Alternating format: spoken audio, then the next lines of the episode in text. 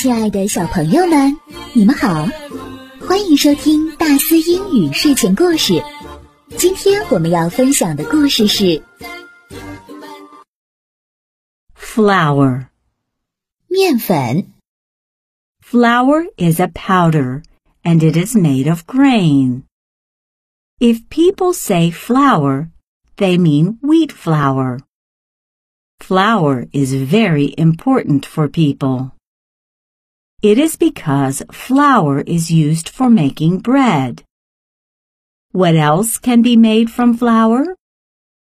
Pasta, crackers, cakes, and many other foods are also made from flour. There are many kinds of flour, such as cake flour, pastry flour, bread flour, whole wheat flour, and so on. 接下来，我们结合重点词汇，一段一段来听。flour, flower, flour。面粉。grain, grain, grain。谷物。Flour is a powder, and it is made of grain. 面粉是粉末，由谷物制成。 Bread, bread, bread. 面包 It is because flour is used for making bread.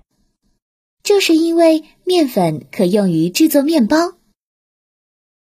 Pasta, pasta, pasta. 意大利面、 Cakes, cakes, cakes. 蛋糕、 Pasta, crackers, cakes, and many other foods are also made from flour. 意大利面、咸饼干、蛋糕和其他很多食物都是由面粉制作的。亲爱的小朋友们， 今天的故事到这里就结束了。你还可以把这个故事作为礼物分享给你的好朋友哦。好的，咱们明天再见。